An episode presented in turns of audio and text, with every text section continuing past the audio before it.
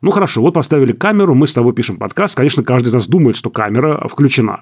Я не сутулюсь, я проговариваю каждый звук и стараюсь там, не знаю, с тобой обращаться вежливо. Не как обычно, а вежливо. Вот. Потом новая съемка, еще съемка, но через 5, 7, 10 смен на 12 смене, может быть, я уже устаю держать спинку прямо и сдерживаться в наших отношениях, да, и начинает постепенно э, прорываться настоящее.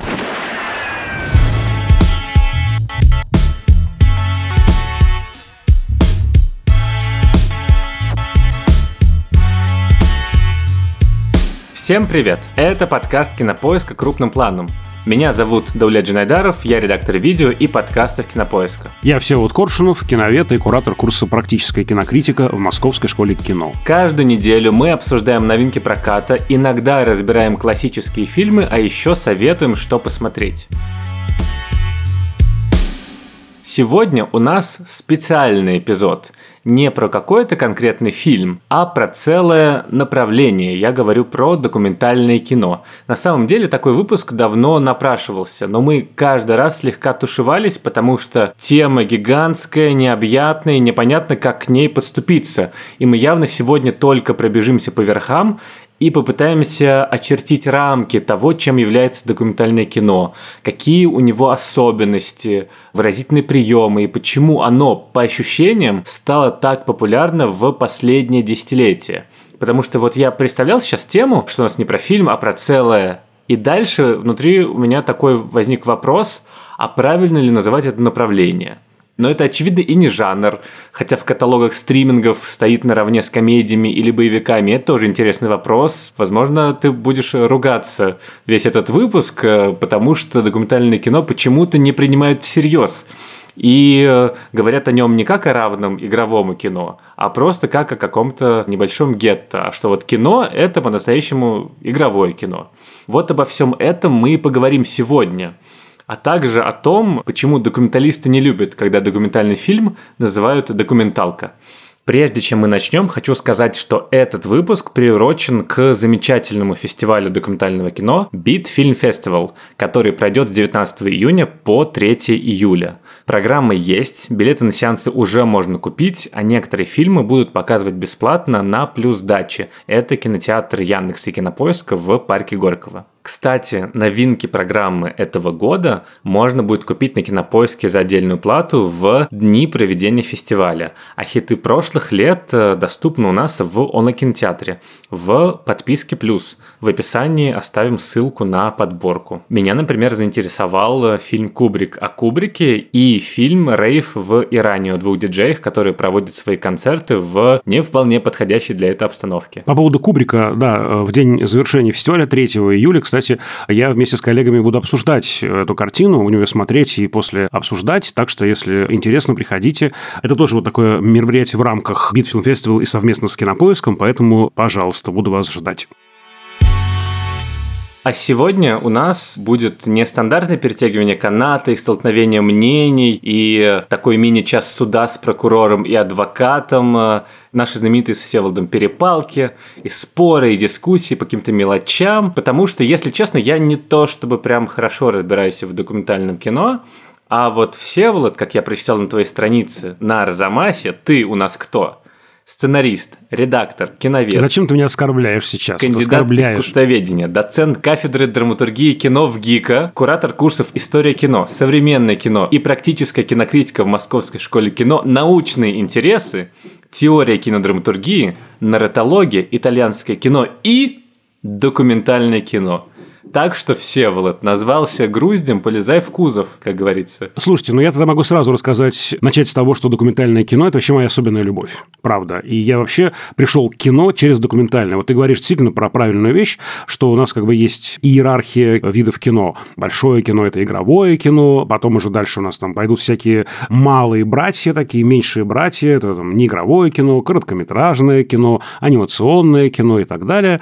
Так вот, моя любовь к кино началась с документального кино, потому что я, как вы знаете, пришел к кино таким окольным путем, через журналистику, потом через документальное кино, потом пошел в АВГИК, чтобы получить базу такую теоретическую, потому что я уже к тому моменту писал множество сценариев, был редактором, шеф-редактором, и мне хотелось вот эту базу получить. И тут-то меня и влюбили в игровое кино. И тут я понял, что кино игровое – это огромный материк, который я игнорировал всегда, и который я ну, не изучал, и вот тут-то, да, меня засосало просто этим пылесосом. Вот, кстати, вот ты говоришь про это гетто, очень еще забавно, что часто в отдельную какую-то штуку засовывают анимацию, да, часто говорят, ну, я вот раньше занимался кино, а сейчас я перешел в анимацию, как будто анимация не вид кино. Друзья мои, запомним, у кино есть три вида. Игровое, художественное, неигровое, документальное и анимационное. Это три ветви равнозначных, очень важных э, ветви именно вида кинематографа. Поэтому это не является ни жанром, да, потому что есть жанры общие, характерные для всех видов кино, документальная мелодрама, документальная драма также может быть, да, как и игровая драма или анимационная драма. И есть жанры, которые определяют специфику неигрового кино. Фильм-портрет, например, хроника, фильм-репортаж, фильм-интервью. Да, это вот особенные такие уже феномены в рамках жанровой системы неигрового кино. Давай тогда... И не направление, погоди еще. Я не... Да-да, хорошо. И не направление, потому что направление – это стилевые направления, это измы, неореализм, где есть и игровые, и неигровые фильмы, анимационных, правда, нет, да? и там, не знаю, экспрессионизм, сюрреализм и так далее. Кстати, есть гениальный, совершенно документальный сюрреалистический фильм Луиса Буниэля, называется он «Лас Урдес», «Урды. Земля без хлеба», когда он, освоив метод сюрреалистический в игровом кино, решил сделать его в неигровом кино. Это потрясающий фильм, когда он показывает такие, ну, дикие вещи, они реально абсолютно, но они так показаны, что кажутся нам вот этой сюрреалистической какой-то надстройкой над реальностью. Вот такие бывают странные эксперименты. Так, в итоге док-кино – это тип кино, да? Можно э, назвать его типом, но, мне кажется, точнее и более часто мы употребляем термин «вид», «вид кино». По поводу видов кино, уж сразу так скажем, что, то есть разделимся по полочкам, у нас есть виды и виды. С одной стороны, кино по самой природе кинообраза делится на игровое, неигровое и анимационное. А с другой стороны, есть виды кино, э, в которых кино делится по принципу коммуникации со зрителем. Это вот мейнстрим, артхаус, экспериментальное кино, арт-мейнстрим. Это вот другая типология, да, тоже виды кино. А давай тогда попробуем определить, что такое документальное кино, чем отличается от игрового и анимационного? Ну, то есть граница в чем? Это огромный вопрос, и давай начнем с терминов. Короче говоря, у нас есть термины художественное кино и документальное кино. Термин документальное кино появляется очень поздно по меркам развития кинематографа, то есть в середине 20-х годов. Его э, употребляет великий британский э, режиссер-документалист Джон Грирсон в своей статье по поводу фильма другого великого режиссера, американского режиссера, документалиста Роберта Флайерти «Мана Южных морей». И он там как бы сравнивает то, что делает Флайерти, с документом. И это было, в общем, сродни скандалу, потому что Грирсон осмелился кино, которое к тому моменту еще многими не воспринимается как высокое искусство. Еще недавно оно было ярмарочным благаном. И вот это вот кино да, для развлечения публики вдруг сравнивается с документом, который хранятся в архивах, в музеях, какие-то там, я не знаю, росчерки пера королей, указы, приказы, конституции, документы, и вдруг вот это тоже документ кино – это тоже документ. Для нас сегодня это абсолютно обыденная да, такая метафора, в общем. А э, Грирсон ее впервые применил, и это было радикальным таким моментом.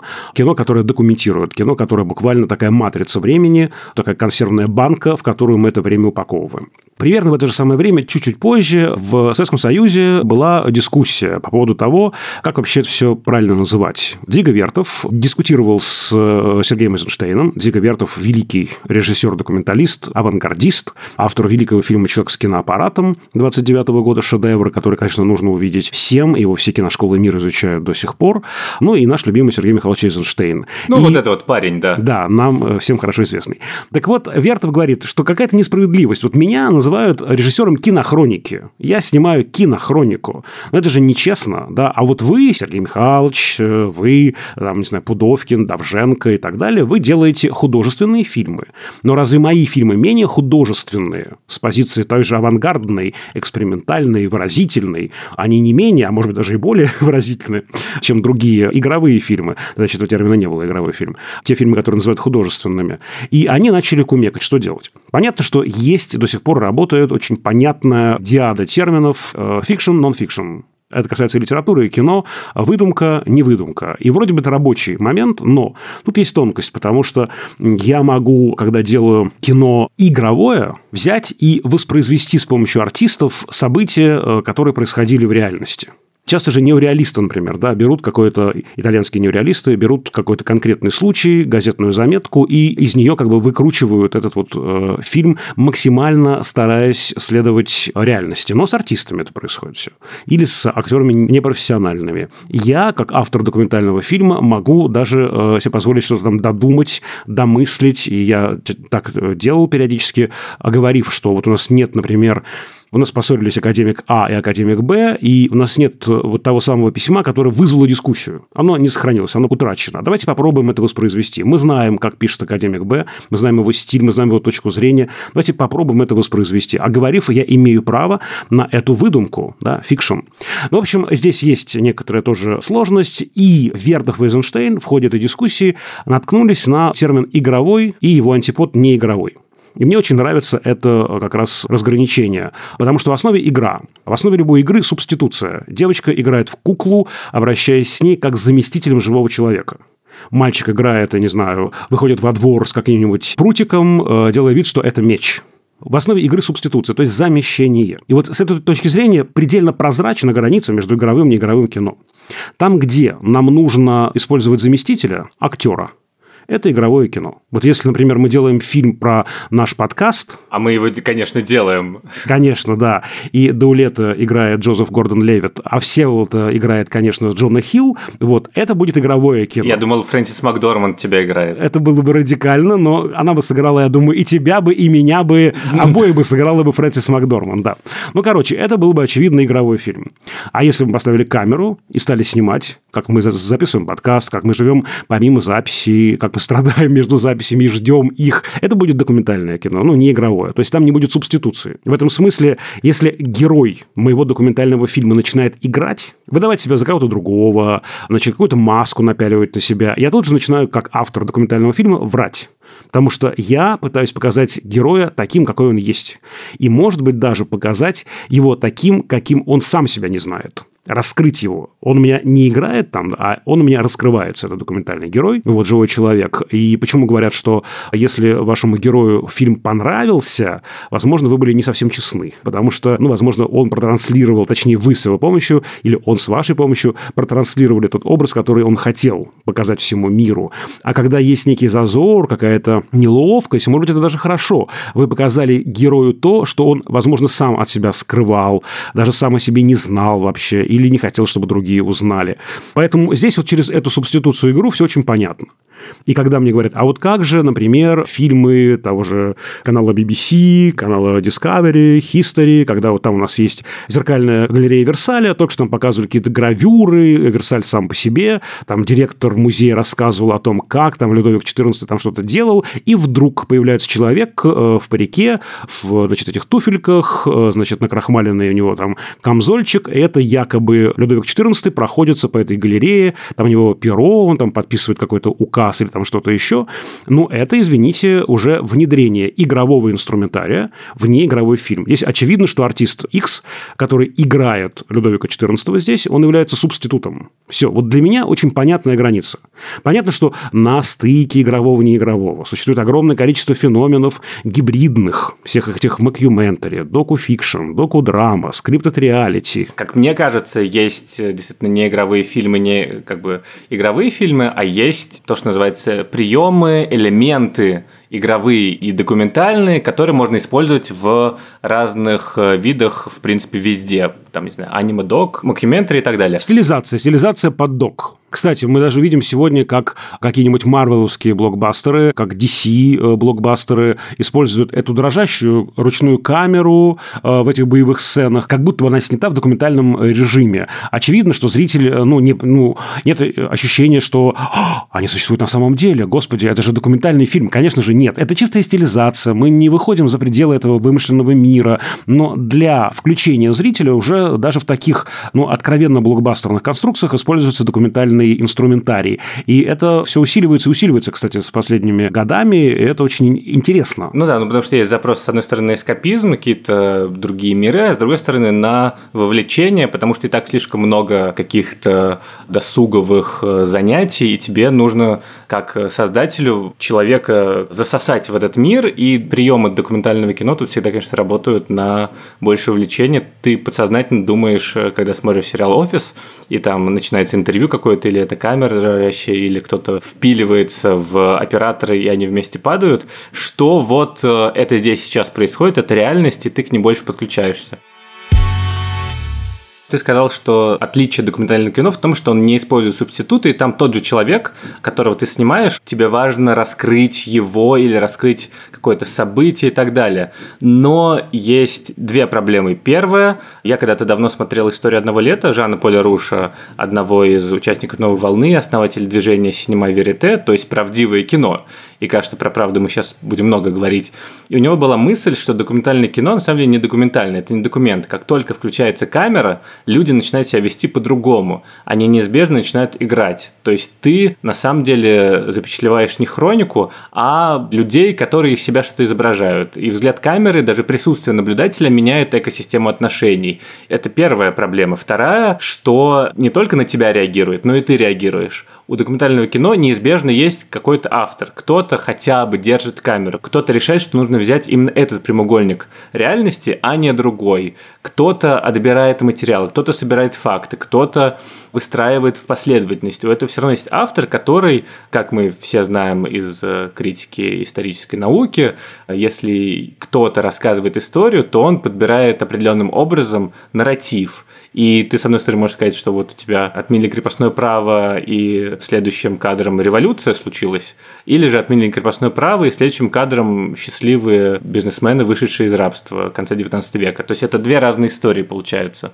Просто кажется, что это еще больше размывает эту границу, между документальным и игровым, которая, конечно, ну, искусственная во многом, но ты же ее сейчас оформил, и как с этими вопросами быть? Это очень важные два вопроса, но, на мой взгляд, они не про границу игрового, не игрового, а они скорее про проблему достоверности. Действительно, ну, то есть даже если персонаж как бы начинает иначе себя вести на камеру, он все равно остается, ну, собой, хотя бы до некоторой степени, да. Тут вот какой момент. Э, документалисты про это думают, естественно, и придумали разные способы, как им избавляться от вот этого эффекта включенной камеры. И, например, есть же главный метод документалистики – наблюдение. Ну, это такое обсервативное кино, в котором вот мы бесконечно наблюдаем за кем-то. Понятно, что чем дальше развивается техника, тем более интересно и более просто наблюдать. И, собственно, уже с послевоенных времен все больше и больше набирают силу метод длительного наблюдения. И очень, э, мне кажется, остроумно режиссеры так называемого direct cinema, прямого кино в 60-е годы назвали этот метод «мухой на стене». У них еще, конечно, была пленка, и тем не менее они пытались снимать, допустим, да, нас с тобой снимают долго. Ну хорошо, вот поставили камеру, мы с тобой пишем подкаст. Конечно, каждый из нас думает, что камера включена. Я не сутулюсь, я проговариваю каждый звук и стараюсь там, не знаю, с тобой обращаться вежливо. Не как обычно, а вежливо. Вот. Потом новая съемка, еще съемка, но через 5, 7, 10 смен на 12 смене, может быть, я уже устаю держать спинку прямо и сдерживаться в наших отношениях, да, и начинает постепенно э, прорываться настоящее. Это, ну, неизбежно. И когда мы длительно, мы, документалисты, длительно снимаем героя, вот нас с тобой снимают, э, не знаю, уже полгода, к какому-то моменту мы перестанем на камеру реагировать. Камера превратится в предмет интерьера, особенно, ну, там, ладно, здесь студия, мы с тобой приезжаем сюда, а если вот в домашнем интерьере мы героя снимаем, он в своей среде вообще, да, находится, он перестает камеру замечать. Понятно, что это тоже такой серьезный разговор, до какой степени перестает, что значит перестает. Но, тем не менее, вот я, например, вижу фильм Андрея Грязева «Завтра» про арт-группу «Война». И в этом фильме много обсценной лексики.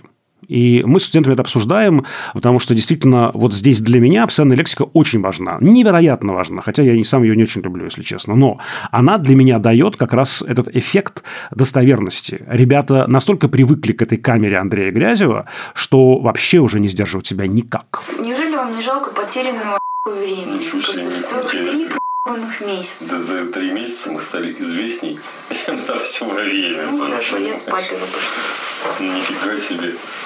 Я не считаю это. Так вот, один из вариантов – длительное наблюдение. Да? Потом у нас есть вариант, так называемая незаметная камера, когда она не то, чтобы она прямо совсем прячется, да, скрывается. Это не скрытая камера, а камера, которая снимает тебя на длинном фокусе, снимает тебя на приближении, зумирует каким-то образом. Да? То есть, она не приближается к тебе прям вот очень плотно, лицо к лицу, да, но э, дает тебе некое такое пространство. В этом есть, кстати, некоторая нечестность, да, потому что когда э, меня снимают вот так очень крупно, я это вижу, и я бы хотел на это как-то реагировать. А когда меня снимают из какого-то дальнего угла комнаты, как я ковыряю в носу, наверное, это не очень честно по отношению ко мне. Ну, короче, есть инструментарий. Понятно, что он тоже ограниченный, и тем не менее, да, мы пытаемся всяческим образом с э, героем работать, героя разговаривать, героя разогревать. Есть такой термин «хорошо разговоренный собеседник», да, когда вот мы не просто пришли, как телерепортаж снимать, да, вы прям вот, ну, пришли, там, быстро сняли, там, три минутки и уехали. Нет, долгий это такой длительный процесс. По поводу второго вопроса твоего, очень важного. Действительно, это прям очень серьезный момент.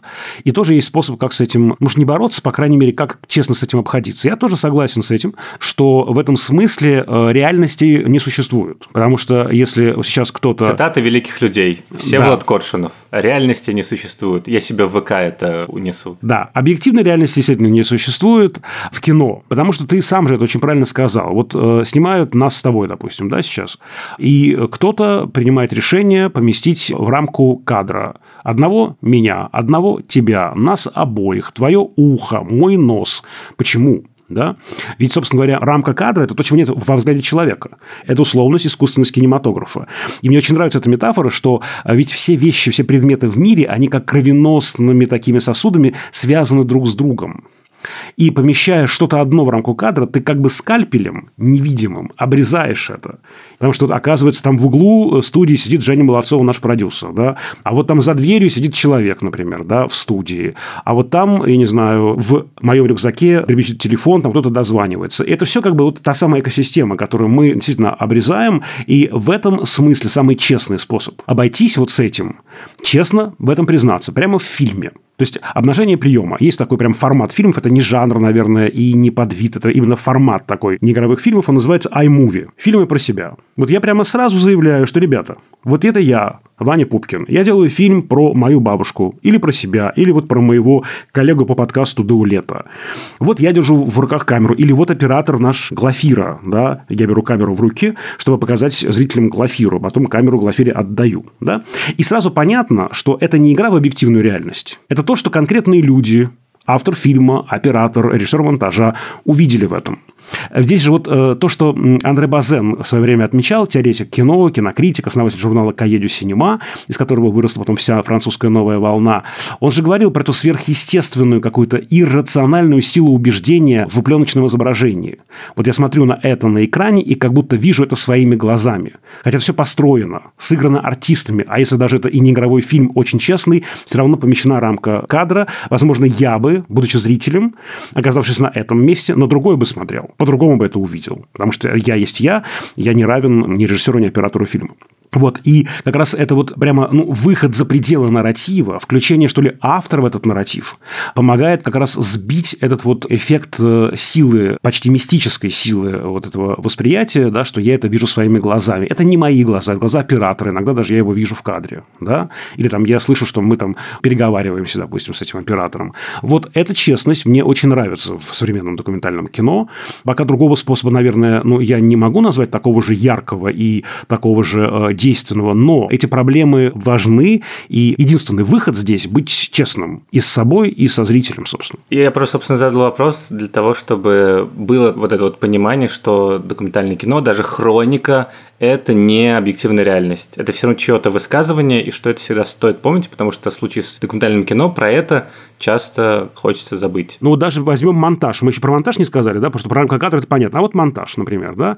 Ну, вот, допустим, конфликт Коршунова и Жанайдарова. Да, вот какой-то у нас конфликт, э, дискуссия, э, склока. И объективно автор документального фильма дает слово и Даулету, и Всеволоду, и продюсеру подкаста Евгении Молодцовой, и звукорежиссеру подкаста Лере Кусто. Все мы реплики услышали, все хорошо, но монтаж.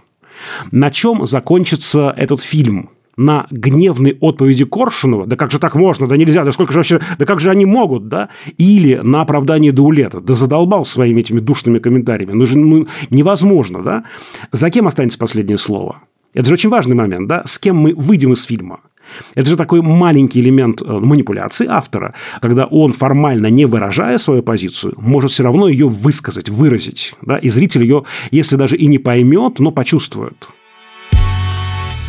Мы перечислили два главных выразительных приема документального кино, как бы рамка кадра, мизансцена по-другому, какую выбрал автор, а монтаж – это тоже, что есть у игрового. А что вот особенного у документального? В общем-то, по большому-то счету, средства-то они одни и те же да, панорама, проезд камеры, крупный план, ракурс, да. Музыка закадровая. Закадровая музыка, э, закадровый голос, есть он или нет, закадровый текст. Я бы, знаешь, в чем именно в выразительных средствах нашел э, границу? Про это очень интересно пишет Галина Прожика, размышляя как раз про стилевые особенности документального кино 60-х годов. А вот если мы возьмем и немножко это к жанровым да, элементам прикрутим эту же модель, получится очень внятная, мне кажется, система, жанровая система кино. Это уже такая моя, скорее, да, уже операция, когда я просто вот здесь э, беру концепцию Галины Семеновны и как-то вот немножко разворачиваю. А она говорит о том, что в неигровом кино включается очень важный элемент, которого не то чтобы нет в игровом, но он там не так значителен. Это информация. Это вот как раз тот полюс, который связывает документальное кино с журналистикой. И все документальные фильмы можно на, несколько групп разделить, да, где важна информация в чистом виде, а образное решение совершенно не важно. Это вот та самая хроника, кинопериодика, новости, фильмы, интервью, вот где текст важнее изображения. Камера просто лишь ну, способ донести эту информацию, эти биты информации. На другом полюсе такая арт-документалистика, где ноль информации, или она важна в минимальном значит, значении, а важнее ассоциативные связи, какая-то вот образная такая да, фигура, которую ткет буквально в фильме режиссер.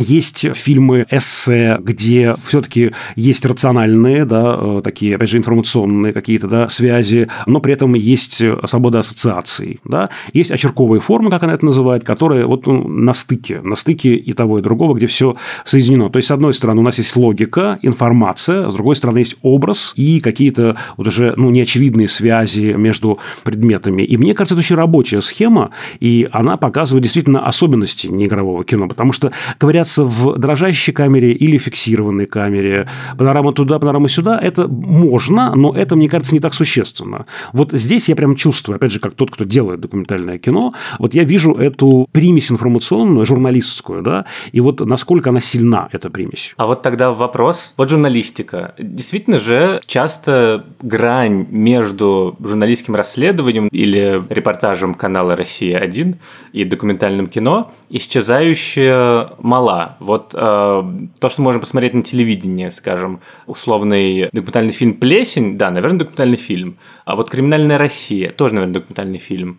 А вот э, итоговая передача «Вести недели» – это что? А вот репортаж о КПРФ или о том, что такое госизмена, или о протестах? Это вот что? Как тут различить? Это очень важный тоже вопрос, и это как другая, получается, граница да, между такой чистой журналистикой, публицистикой и документальным кино.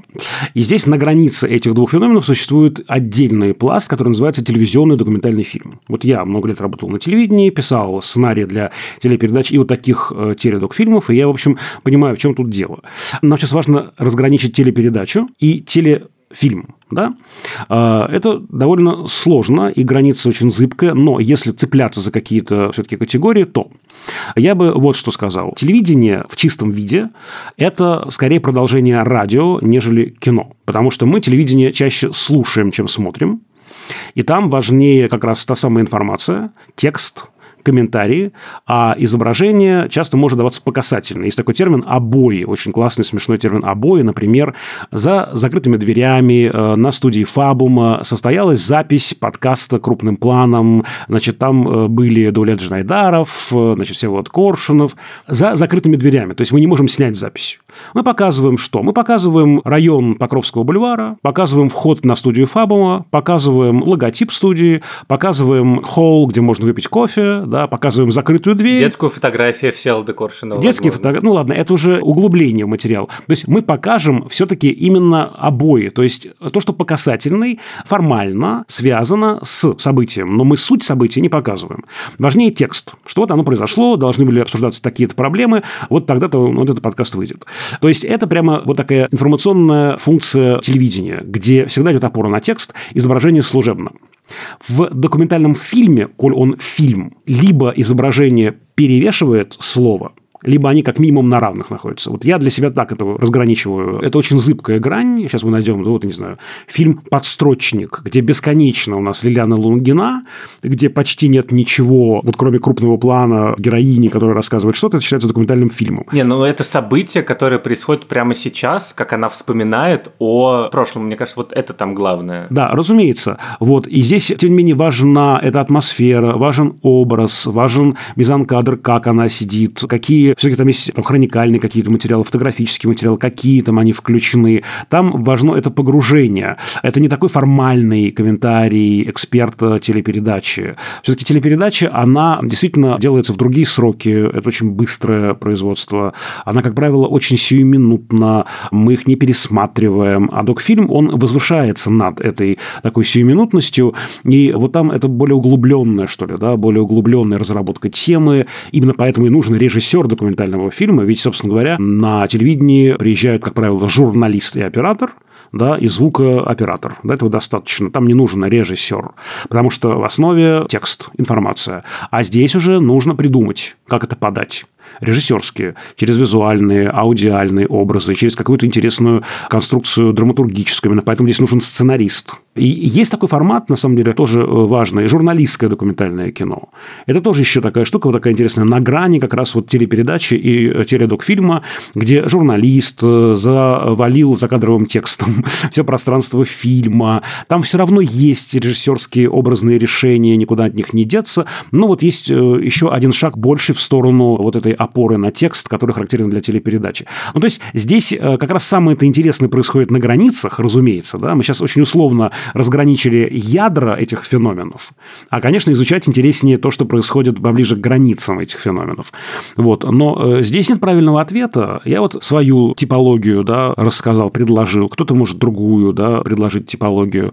Важно, чтобы это было одно логическое основание какое-то. Я очень, очень за логикой слежу, потому что очень часто я даже в учебниках это вижу, когда люди перечисляют жанры кинематографа, и там оказывается мелодрама, фильм ужасов, исторический фильм, документальное кино, анимация, короткометражки, экранизации. И тут у меня мозг взрывается, потому что вещи высеченные да, на разных логических основаниях мы почему-то без оговорок поместили в один ряд. Это, на мой взгляд, недопустимо. Вот если мы все-таки вычерчиваем эту логику внятную, дальше уже можно делать что угодно.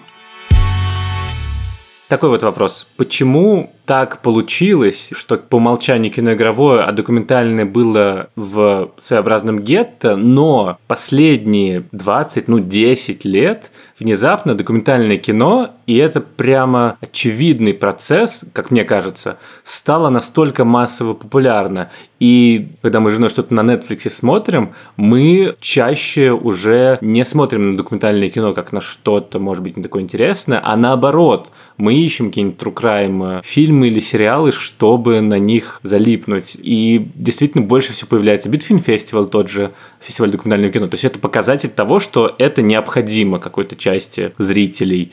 Почему так? Давай начнем с истории. Кино во многом рождается как неигровое, потому что братья Люмьер у нас просто ставят камеру, ну, как бы фиксируют события. Понятно, что там тоже была рамка кадра, и прибытие поезда – это не просто фиксация прибытия поезда, а по команде Люмьеров поезд подогнали, потому что, извините, у них было всего лишь 50 секунд. Пленка дальше рвалась, если ее пытаться дальше там крутить. Поэтому, конечно, по команде Люмьеров поезд подогнали, и по команде Люмьеров рабочие с фабрики выходили, нет никаких сомнений. И тем не менее, это все-таки ну, не игровое кино. Люди там не играют, а просто воспроизводят привычные им события. А дальше про это пишет очень интересно Андрей Тарковский, что кино как бы быстро переоделось.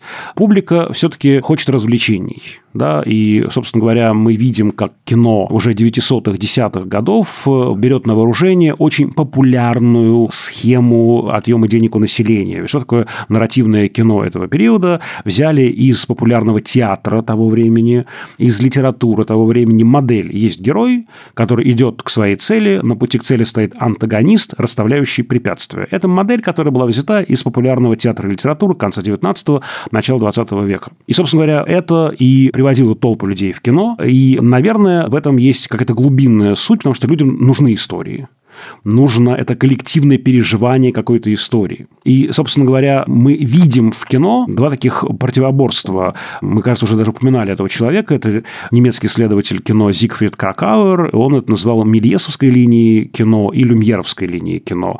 Линия, которая работает с реальностью, да, и линия, которая работает с ирреальным погружением в мир фантазии, снов, каких-то миров будущего, например, там представление о мире будущего и так далее.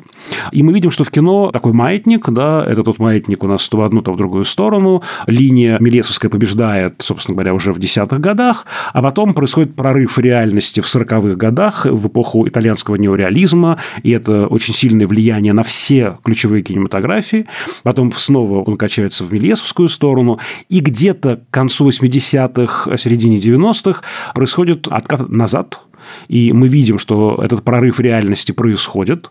Догма 95 Ларса фон Триера. Давайте не будем придумывать истории, и даже истории придуманные будем делать все равно так, как будто они протекают здесь сейчас, без всякого ну, максимального вмешательства. И именно тогда начинается история этого феномена, который мы называем новым реализмом, да, когда фронтальность персонажа, максимальная линейность нарратива, ощущение не, не вмешательства автора и, собственно говоря, там, не знаю, братья Дардена, например, да, Ульрих Зайдль, например, да, их всех относят к новому реализму. И тогда же начинается этот бум документального кино. То есть я это связываю именно вот с раскачиванием этого маятника и с вот этим прорывом реальности. Он, наверное, не такой мощный, как в эпоху неореализма все-таки, да, потому что также силен эскапистский блокбастерный модус, так его назовем, да, он никуда не, не девается. Но, тем не менее, сквозь него прорывается потребность зрителя вот в этих достоверных, узнаваемых, правдивых историях, в этих достоверных, узнаваемых, правдивых э, героях, ни в коем случае не обесценивая сравниваю Капитана Америку, но, видимо, нужен и какой-то сосед, чувак из соседнего двора или женщина, которая, может быть, живет там далеко, да, и борется там с проблемами, похожими на мои проблемы, там, да, не знаю, да.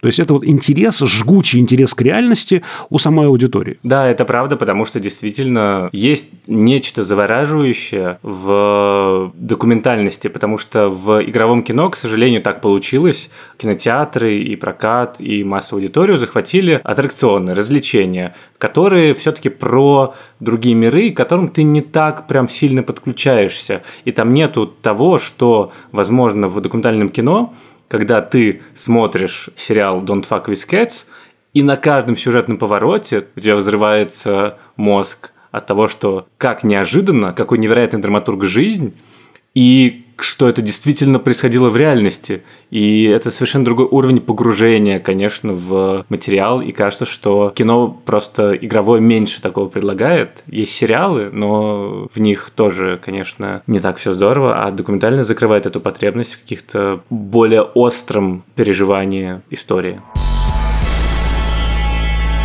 Давай под финал выберем, ну, просто расскажем про документальные фильмы, которые нам нравятся. Возможно, есть любимый, возможно, не знаю, есть какой-то, который прям надо всем посмотреть прямо сейчас. Первое, что приходит в голову, фильм, который я очень люблю, фильм Герца Франка «Старше на 10 минут». Это очень короткий фильм, 10-минутный. В нем мы видим только мальчика, который смотрит на сцену. Он на спектакле. И мы не видим сцену ни разу. мы видим только лицо мальчика. Иногда камера переключается на других зрителей. Но это то кино, от которого невозможно оторваться, потому что мальчик – это просто экран, на который проецируются все его эмоции. Лицо мальчика – это экран. Все перипетии сказки через его эмоции проецируются на этом лице Да, это просто потрясающее лицо, за которым крайне интересно наблюдать все эти 10 минут. Обязательно его посмотрите. 78 год, советское э, кино, рижский кинематографист Герц Франк, великий оператор Юрий Сподниекс, который потом сам будет режиссером и сделает фильм «Легко ли быть молодым», легендарный, перестроечный. Вот очень рекомендую. Я хотел бы порекомендовать фильм, который называется «Человек на проволоке», «Man on Wire». И это документальное кино, посвященное событию, произошедшему в 1974 году, когда французский канатоходец Филипп Пяти совершил э, известное правонарушение, 45 минут разгуливал по канату, который был натянут между башнями Всемирного торгового центра. И этот фильм интересен не только тем, что он выиграл Оскар, или тем, что в нем очень классно использованы, кажется, все возможности документального кино. Там есть реконструкция, там есть документальные кадры, архив, закадровый голос, интервью. А тем, что он настолько выигрывает у художественного фильма по тому же событию прогулку Роберта Земекиса, что можно просто посмотреть одно и другое и понять, насколько сильнее документальные образы и документальное переначивание событий. Как это круто работает. Собственно, у Земекиса, как бы режиссера фильма «Прогулка», единственная сцена, которая хоть как-то оправдывает существование, это, собственно, сама прогулка вот между этими башнями Полеск, потому что в документальном кино это просто ну, невозможно сделать, там нет этих съемок, а здесь как бы действительно аттракцион. Но в остальном, именно с точки зрения рассказа истории, это просто какая-то победа до кино над игровым. А я вспоминаю картину, которая называется, только не смейтесь, «Выход рабочих с фабрики». Но это не люмьеровская картина, это фильм Харуна Фаруки. А я хотел тебя спросить, а я хотел тебя спросить, у меня была заготовленная шутка, что твой любимый документальный фильм «Неужели выход рабочих с фабрики?» Или, может быть, «Прибытие поезда»? Да, но не тот самый, не люмьеровский. Значит, э, великий документалист Харун Фароки делает монтажный фильм, есть такой отдельный феномен, он называется по-английски found footage, по-русски монтажный фильм, когда просто вот материал найденный собирают в некую линейку, то есть там нет ни единого кадра, снятого Фароки. Он обратил внимание на то, что выход рабочих с фабрики – это такой мета-сюжет в истории кино. Очень важные фильмы обязательно включают его э, в себя. И вот он выложил на одну линейку как раз вот эти выходы рабочих с фабрики в конце 19 века, в 10-е, 20-е, 30-е и так далее годы. И это потрясающее совершенно убедительное исследование, фильм-исследование, что действительно это метасюжет, что история кино начинается с момента освобождения человека, рабочего, из лап капитала. Они все выходят, они все выходят в зону досуга, и кино, как самое демократичное из искусств, первым героем своим да, делает этих самых рабочих. Ведь именно с этого фильма Люмьеры всегда начинали свои показы. Это очень убедительное и в чем-то остроумное даже высказывание. Там, например, он растягивает э, в замедленном воспроизведении этот вот э, фильм люмьеровский, и видно, что это уже там не первый дубль, что эти же люди устали выходить из фабрики, что они уже развлекаются как могут. И одна женщина даже другую подружку свою, видимо, дергает за юбку. Это не видно в нормальной проекции, но в замедленной хорошо видно. И вот такое очень въедливое, прямо действительно фильмическое исследование и очень убедительное, я вам неистово рекомендую. Фильм был сделан в 95 году к столетию как раз создания первой этой картины Люмьеров. А я тогда тоже хотел посоветовать исследовательский документальный фильм. Я даже не знаю, документальное ли это кино, ну, наверное, документальное. Или же это как-то экранизация эссе и культурологических статей. Это киногид извращенца со Славой Жижиком. Очень просто люблю это документальное кино, потому что оно тоже действительно посвящено кино, и в нем э, исследуются различные архетипы, подтексты, сквозные образы в кинематографе. Очень много Линча, очень много Хичкока. И, собственно, Слава Жижик – это знаменитый марксист, э, лаконист, философ современный, который с помощью этого инструментария, психоаналитического в том числе, рассматривает различные фильмы, и ты их действительно по-другому начинаешь видеть, и там очень забавно создатели его помещают внутрь этих фильмов, и это какое-то завораживающее зрелище и одна из лучших форм документалистики, наверное. Ты знаешь, а я еще хочу вспомнить картину, которая противоречит такому убеждению, что документальное кино, оно про локальные процессы, очень такие малые э, какие-то формы, там, не знаю, одна семья, один человек, э, там, одна неделя из жизни кого-то.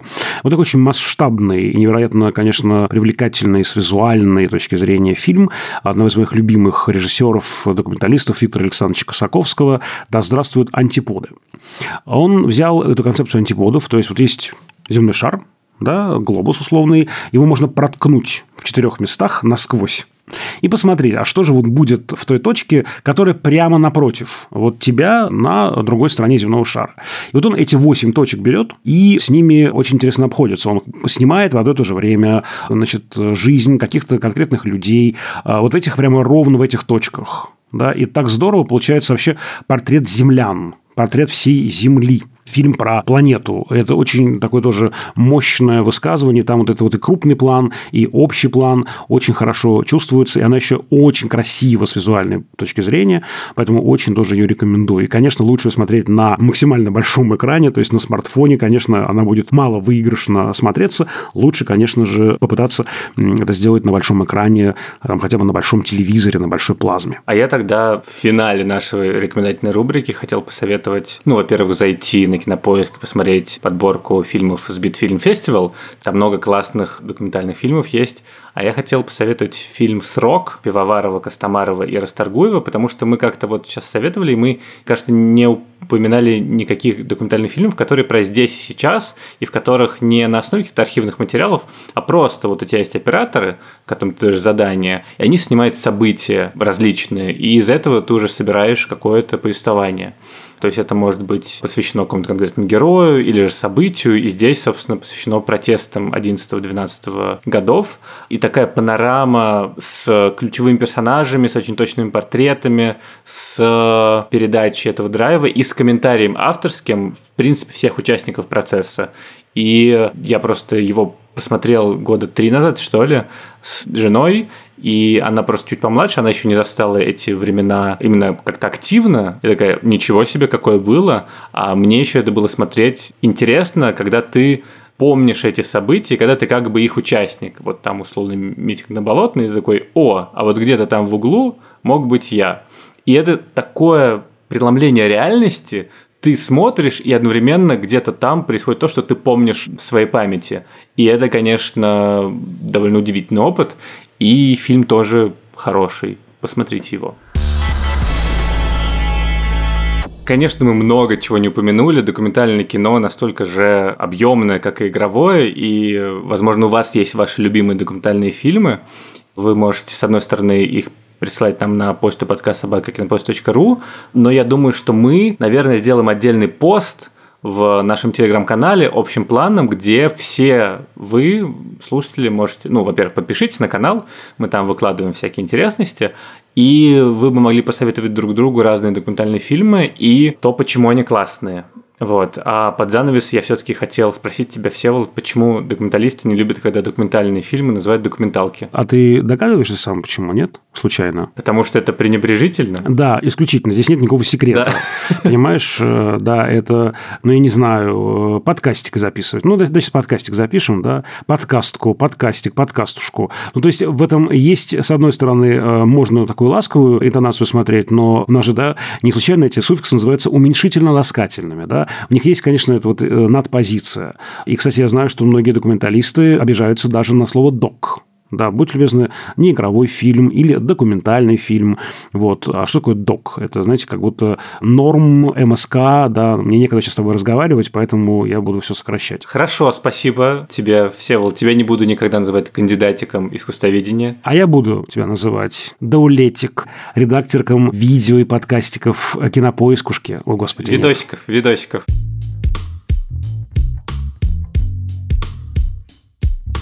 На этом все. С вами были Дулетик Женайдарчиков. И все Всеволодище Коршуновище. Да, я буду тогда себя возвеличивать, раз Дулетик хочет себя уменьшать. Так вот, а, я хочу сказать, что у нас есть телеграм-каналище общим планом. Общим планом, да, прям общим. Общим планищем, да. Мы на всех э, подкаст-платформах э, существуем. Пожалуйста, пишите нам отзывы. У нас есть почта, почтище, подкаст собака кинопоиск.ру. На наш подкастик можно можно подписаться в Apple Podcasts, Яндекс Музыке, CastBox, Google Podcasts и прочих стримингах. И очень ждем ваши отзывы, оценочки, пожелания по темочкам будущих эпизодиков. Можно это прекратить? Да. Это, это, у меня сейчас просто все вытечет, мозг вытечет из ушей. Пять звездочек ставьте там, пишите отзывы, а в Яндекс Музыке ставьте сердечки. Над этим эпизодом работали звукорежиссерка Лера Кусто и продюсер Женя Молодцова. До скорых встреч. До свидания, друзья.